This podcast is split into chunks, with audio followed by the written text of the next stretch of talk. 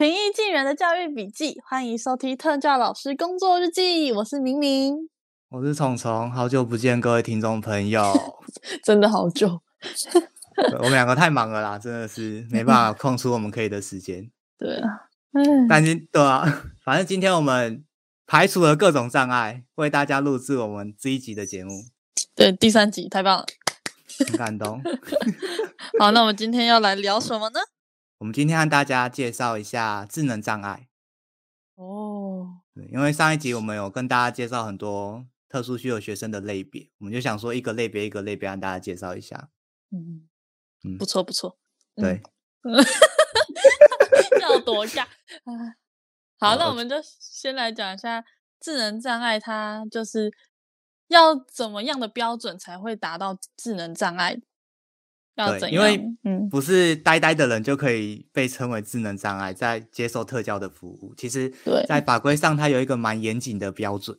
嗯，它就是要在就是个人的智力发展要跟他同年龄的同才去相比，然后他是有达到明显迟缓，而且就是在学习还有生活适应能力上也有显著困难的学生，这样才会达到智能障碍的标准。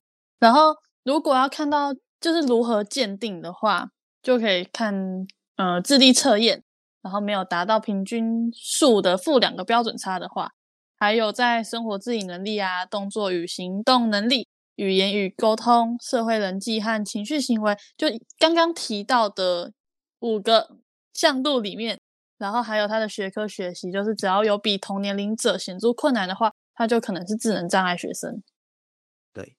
那前面提到的那个智力测验，其实我们比较常用的叫做魏氏智力测验，嗯，大概平均数在一百，也就是我和敏敏可能去考的话，都会在一百左右。那负两个标准差就代表的是会比一般人来的更低。那一个标准差是十五，所以负两个标准差是七十以下，那它就会可能是可以被鉴定为智能障碍。那在七十到一百三之间的话，就是一般的鹏鹏；一百三之后的话，就是会支付优异的学生，嗯。对，帮大家补充一下。对，所以如果看到负两个标准差的时候，就会是智能障碍。可是如果是正两个标准差，就是资优生。所以他们是刚好是在一个天平的极端当中。对，嗯。然后其实因为刚才明明刚才有说，在什么生活自理啊、动作能力，然后语言沟通、社会人际及情绪行为，还有学科学习要有困难。其实这两项都要达到，就是负两个标准差跟后面这个。可能一般生活当中的能力还有学科学习都要达到才能被称为智能障碍。我觉得这个设计是蛮聪明的，因为有些学生他的家里可能支持不够，或者是文化不利，或者他就住在深山里。而且这些智力测验，它有些题目都是一一般的那种生活的常识。嗯，那这些学生如果没有接受到足够刺激，他可能就会有这种被误诊为智能障碍可能的状况，所以就会需要两项都要通过，才能够把它定义为智能障碍。对。你不觉得这个设计很聪明吗？哎，真的，立法者都有想过伪阳性跟伪阴性的状况，所以他们就会特别的去设计法规，对，让它更实用。那你像如果生活自理啊，像我看过有学生就是没有办法自己不会自己洗澡的，就是到了可能国中还需要有阿公阿妈帮忙洗澡的也有，或者是说他在语言上面就是很明显的感觉，他跟别人讲话不太一样，或者是用法用词也不太一样。你还记得语言发展的课吗？就是我们学过那个词汇量的爆发期。嗯，对。那可能小时候我们会用叠字嘛，那可能到了一定的年纪之后，我们就开始用比较不是叠字的东西。小时候就老师我要吃虾虾，然后以后长大之后就会说啊，我想吃虾子之类的。哦，类类似这种感觉吧，我觉得。哎，那我问你哦，我前几天遇到一个学生。他他蛮可爱的，他就是会一直说：“好，我现在我要现在我要把钥匙还给老师，我要还给老师了。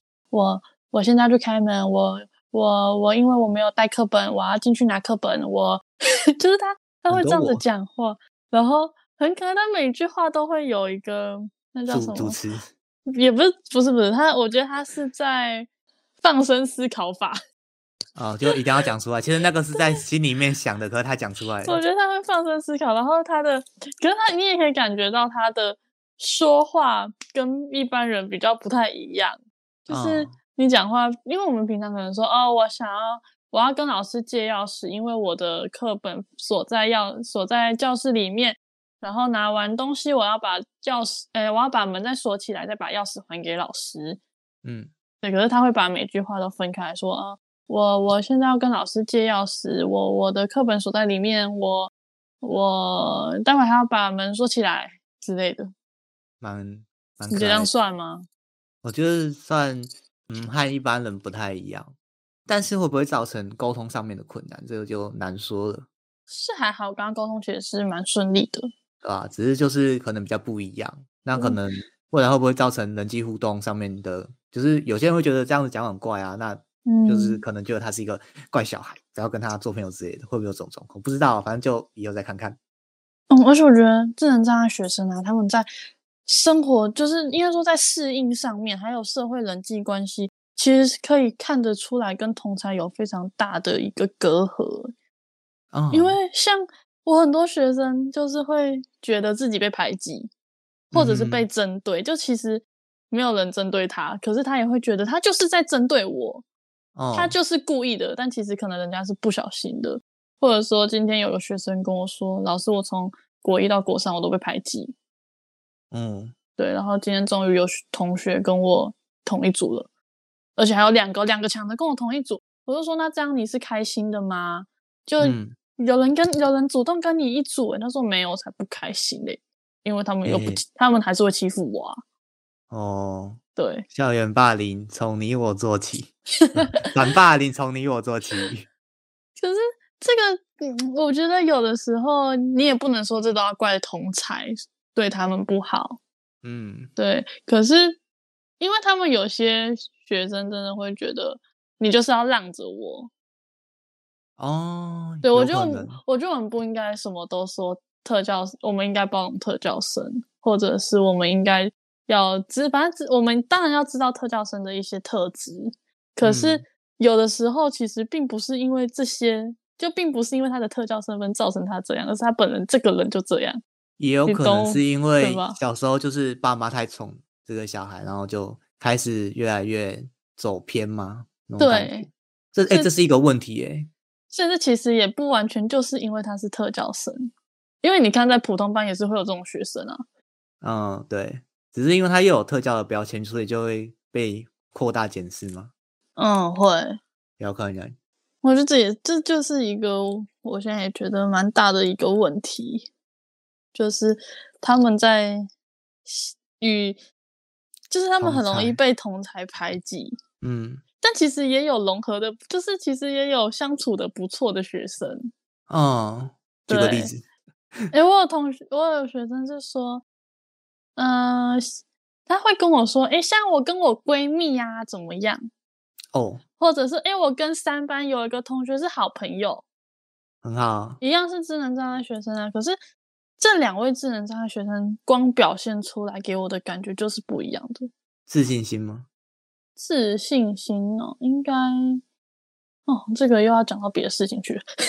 你继续讲，听众想听，听众想听。就是 刚刚讲到那个社会适应比较不好的学生，他会跟他会当着其他同学的面前说，跟我说：“老师，你不用教他们啊，因为他们也学不会啦。”哦，同样都是资源班的学生哦，可是他会这样跟我讲话，我就诶说他们就学不会啊，不用教他们啊，教我就好了。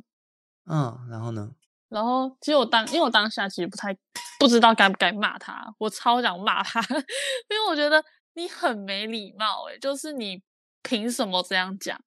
他想要追寻一种卓越感吧？对，他会跟其他两位同学比成绩，他会拿着人家成绩单，然后在那里就觉得人家考得很烂，然后就觉得自己很优秀。嗯，因为在其他环境，他可能办法得到一些别人正向的支持啊。对啊，我知道是这样子没错，可是他同时造成其他同学的伤害啊。对啊，这是确实，我觉得当下你一定要有一个助理啊。然后我其实哦，可是另外那两位同学他们也很妙，他们不会有做，他们几乎不会做任何反应。然后，然后我我就也觉得你们不舒服，你们要讲啊。哦，对，然后我之后就有私底下问过这两位同学，我就说你们希望我骂他吗？你们不会不开心吗？然后呢？他们怎么回答？他们就他们会抱怨说，他之前就是拿我们的成绩单去看啊，然后比较啊，然后说那你们反应什么？那就说我之前就骂他说什么，这就是就是这是我的成绩，我爸妈都没管我，你凭什么管我？然后然后我之后就就问我老师了，我就他就说你就骂啊，这种就直接骂了啦。我就哦好，我下次下次就是再出现我就要骂他了。对啊，哦，那你打算怎么骂他？我可能会觉得 我我可能就不会教他了，我就会直接跟他说：“你下课都不要来找我。”或者是就是，如果你是这样觉得你都会的话，别人不会，那你为什么需要来找我呢？嗯，既然你把两位同学一起带下来了，你不是希望他一起学习吗？还是只是还是你只希望他当你们小跟班，然后？你把人家叫下来被你羞辱了吗？哦，很赞呢，很凶哦。你觉得这样是适合的吗？其实我每次我觉得你可以试试看，反正我也蛮好奇你的结果的。我每次骂完都会思考，就是这样讲话是和，就是是 正向的管教吗？不会伤到学生的吗？诶，不确定呢。但是我觉得如果。伤不伤，这是很很主观的啊。只是要你是针对这件事情去骂他，但是你在其他时候，你又可以针对他好的表现夸奖他，这对他来讲伤害应该是最小的。哦，因为其实有老师跟我说过，你就骂，你就骂他们，他们两天就忘了。你就说，也有可能，你就骂啊，骂完骂完学生或讲完学生，我都在想说，我这样子会不会讲话太酸，或者是？或者是伤害到他们自尊心，你下次可以问他有没有伤害到你的自尊心。其实我当下也不想管他，我都会回来之后才会在那里想，就是我当下其实 I I don't care，而且尤其是我觉得我自己不能接受的是，他就是有学生骂到我的学生。哦，对我之前有骂过一个学生，就是他骂了我的学生。哇。就是就是他是看到我在写东西，然后就是看到哎，这个同学他不是很很白目吗？哦，这同学他们不是很丑吗？哦，很丑，这很怪，然后人说人家很丑啊。然后我就，因为我觉得我那时候其实讲的不是很好，我到现在还是觉得，我就他那时候我就说你不丑不白目吗？哦，你好像有说过，这可以录吗？我帮帮你剪掉。你再斟酌一下，反正我就是骂他，你不丑不白目吗？他当下说不会啊，我很帅。那你怎么再接？你接招了，那下一步你要怎么做？我就已读他了，我就不理他啦。我当时真的很生气啊。然后他隔天还是继续在那嘻嘻哈哈，所以我就觉得应该是没什么差了。但我只是觉得这句话好像讲的没有很好。做老师其实蛮累的，因为每一个学生真的都很不一样。对啊，然后到时候可能家长会觉得，啊，你什么这样说？要带好每个学生真的好难哦，所以听众朋友还是多多支持老师在学校做的任何事。对，我现在在学务处，然后昨天那个老师就一直跟我说，你讲话要很小心用词哦，不要被告 哎。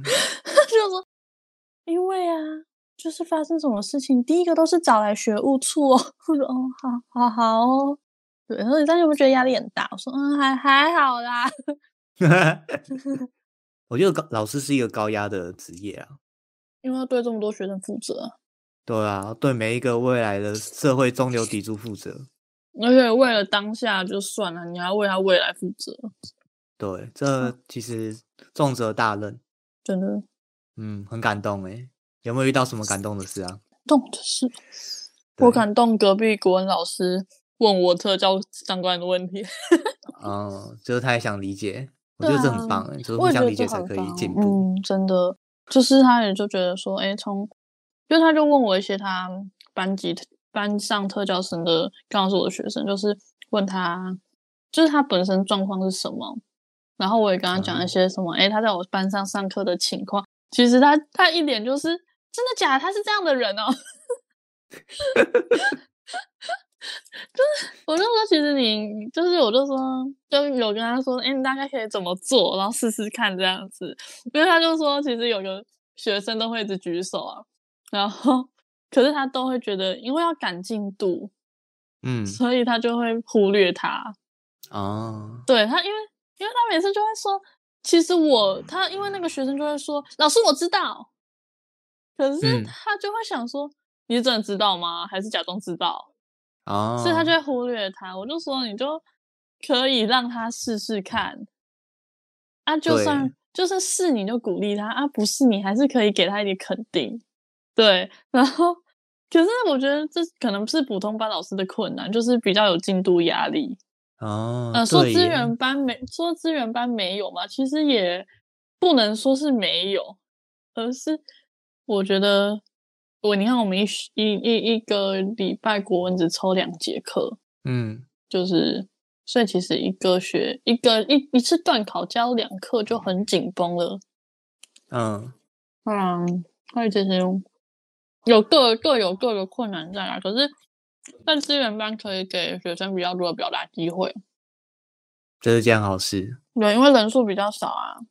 嗯哼，而且可嗯以针对学生的个别的问题去帮他们解惑，对，赞哦。这也是一个助人的行业。嗯，又是助人又是教学的行业，其实嗯是会比较要有比较多要考虑的地方，嗯，是吧？如果听众朋友是高中生的话，好好考虑；如果想要做相关的工作的话，可以好好想一想，适不适合自己。蛮，我觉得真的是要思考很多面向，像什么，先从你的同才好了，你的同事、你的学生，这个文化、社区，还有学生的家长。对，我觉得还有学校的风气，这些，哦，这些都影响工作的内容，嗯还，有自己的状况。对，还有自己的理念吧。嗯，啊，你不要问我理念是什么，我现在讲不出来。那如果用一个形容词或一个名词来讲你的理念，你觉得会是什么？形容，一个简单的形容词或名词。我之前有想过一个，好，来，但我现在突然你可以再想一个新的。突然卡住了。你想到了吗？大家等很久了，不好意思，再等一下哦。等待吗？该不会是等待吧？吃口米粉再跟你们讲。我想想，不是整个，这样你听得到我咀嚼的声音吗？还好，我好像可以开一个吃播之类的，但是你没有影像啊。就是要形容。哦，挑用形容吗？好挑战哦。好，来吃播，嗯，老铁们，今天吃客家米粉客家汤圆，嗯，你可以形容一下，卷个舌，记得卷舌，这好吃播一定要卷舌。先 先讲个料有啥？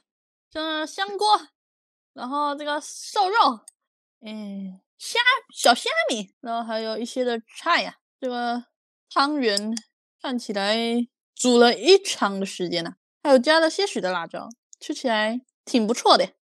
哎呀，这是啊，这听起来挺好的呀。真的吗？这样听起来就挺好吃的吗？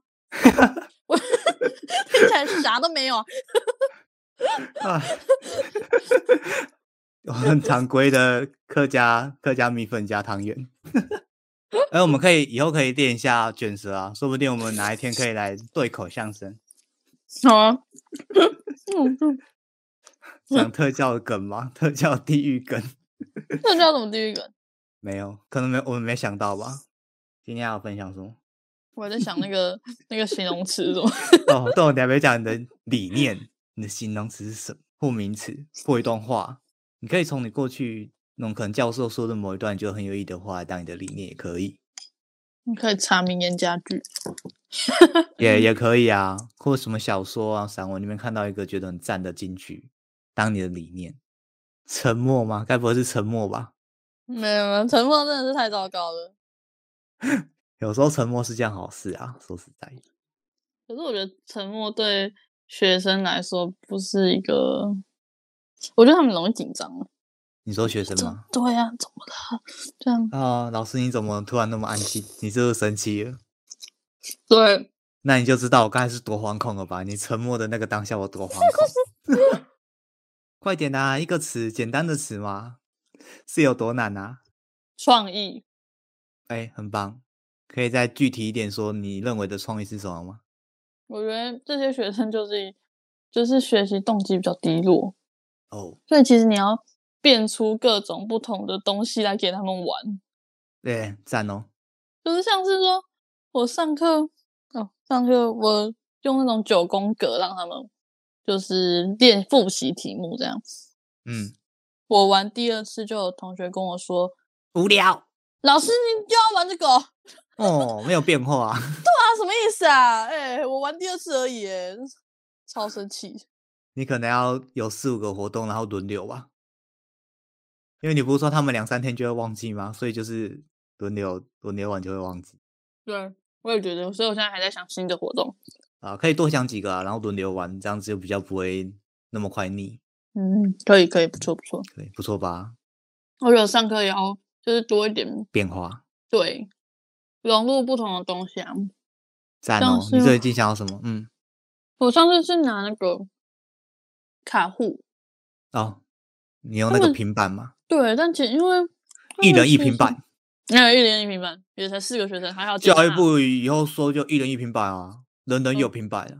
我国我高中的时候，那时候我进，那时候我进高中的时候，学校就说：“哎、你们这一班每个人发一台平板。”没有，赞哦！我从我高中三年到我毕业，啥都没拿到，平板都没看过。那个时候是 谁说的？校长，校长那个时候在吹牛吧？对啊、它是一种教学机会教育啊，跟你们说，人家说的话不要随便相信。他们一开始说什么送一台，之后变成你要自己买一台，然后到最后什么都没有。不过我觉得是年代不一样啊，那个时候的平板其实如果算起来的话，应用上也没办法那么多应用，价格上也可能比较贵。可是现在今年可能平板就便宜很多啊，很多应用程式也可以用。这这样说没错啊，但那时候那那那时候就是 iPad 啦、那那个时候能用的应用程式好像还好，不像现在那么多元，还有方便。没有 I don't care，我只觉得他欺骗我。哎呀，那个就是给你机会教育，校长用心良苦，你要去了解一下嘛。啊，OK OK fine，我就这样被就是这样被欺骗到大了。啊、好啊，希望今年一人一平板的政策可以落实，虽然要花很多钱，但是说不定可以创造更多数位学习的机会啊，提升那个学习的成效了，也不错。嗯，因为我们这集不是在讲智能障碍吗？对啊，我们我们那边不知道跳到哪里去。哦，你这样子没有重点哦，哦，不好意思啦，没关系啊，听众朋友想听我们的生活，你知道吗？应该是那我觉得很多的 KOL 都是就是把自己的生活的一部分给切给听众朋友们看呢、这样也不错。好，对啊，像是在别人面前裸体一样，好害羞、哦，哈兹卡西。啊，智能障碍，我们回来智能障碍的部分好了。嗯好，刚才我们讲到什么啊？讲到鉴定的方式嘛，鉴定的对标准，对。然后我们就延伸到在学校遇到好多不同的学生，对，而且讲到每个学生差异很大。其实特殊教育或一般每个学生的差异都很大。说一般的你跟我差异很大，对吧？对啊，嗯，所以这个其实也还好，只是因为特殊需求学生他们会有更明显的状况，所以感觉上又会变得比一般人来讲更大。所以其实就这样，也没什么。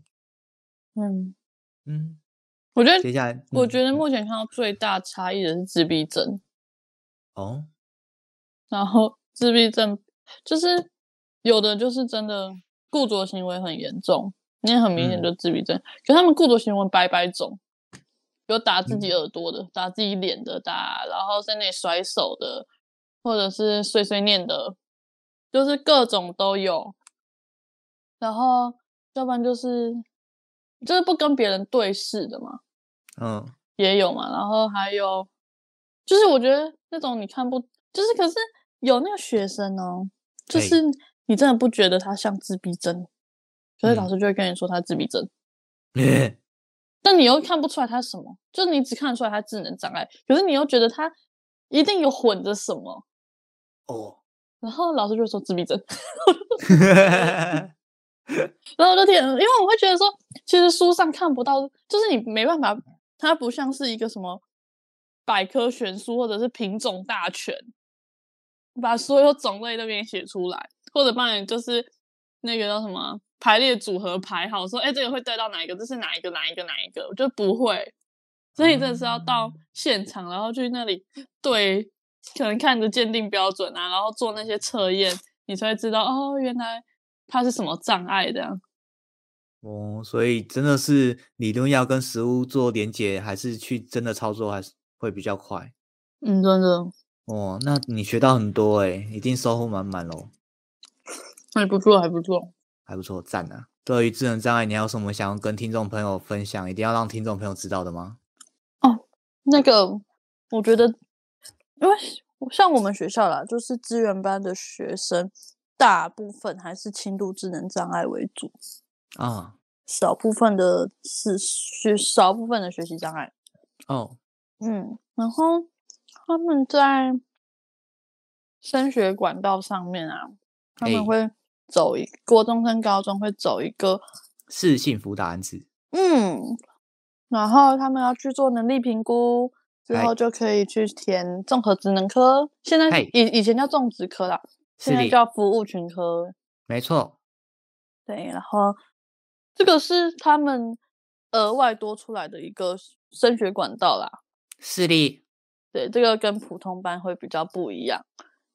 然后，如果说他是之后会讲到学长，那学长是一样学习成绩比较低落，可是他们是智能正常的学生。我们之后再和大家。和大家深度解析，在这边先挖个坑。我们是教育界的老高和小莫吗？虫虫和敏敏。然后底下奶就有有留言骂我们，这样子也敢自己说是老高和小莫？恐怕会有这种状况发生。没关系啊，我们就是会放那种惊悚的音乐。就是他们不是在讲什么 SCP 的时候都有那种惊悚的音乐吗？我也放那种惊悚的音乐。对啊，学习障碍蛮重要的，以后和大家分享。不过今天智能障碍其实其实蛮直观，在大家的生活当中蛮直观，就可以去判定一个智能障碍学生是不是智能障碍，所以也没什么特别要分享的。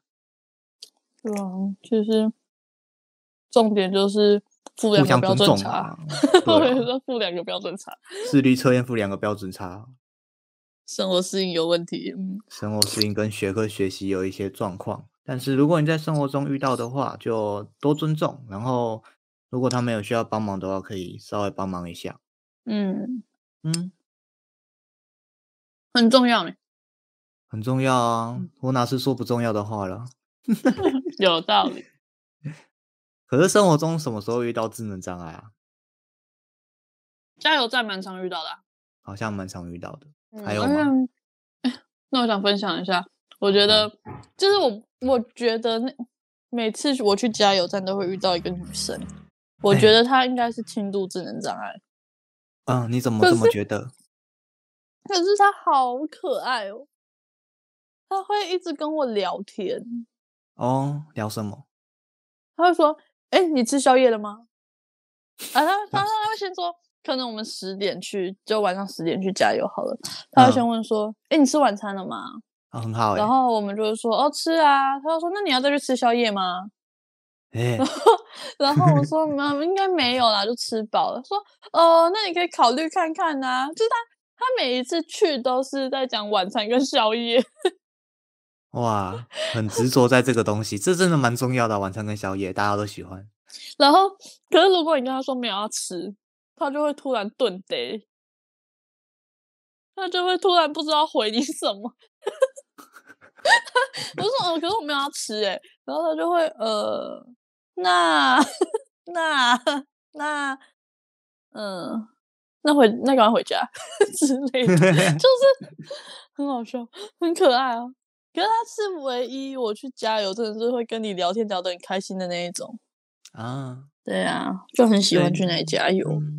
所以智能障碍其实给社会的一个贡献是提供了一点欢乐。嗯，而且去加油站洗车也很常看到他们啊。哦，对耶，加油站真的是最常见的耶，还有其他地方吗？比较他们洗的很认真呢，啊、对啊，好像是蛮认真的，比一般洗的还认真一百倍而且很有礼貌真的。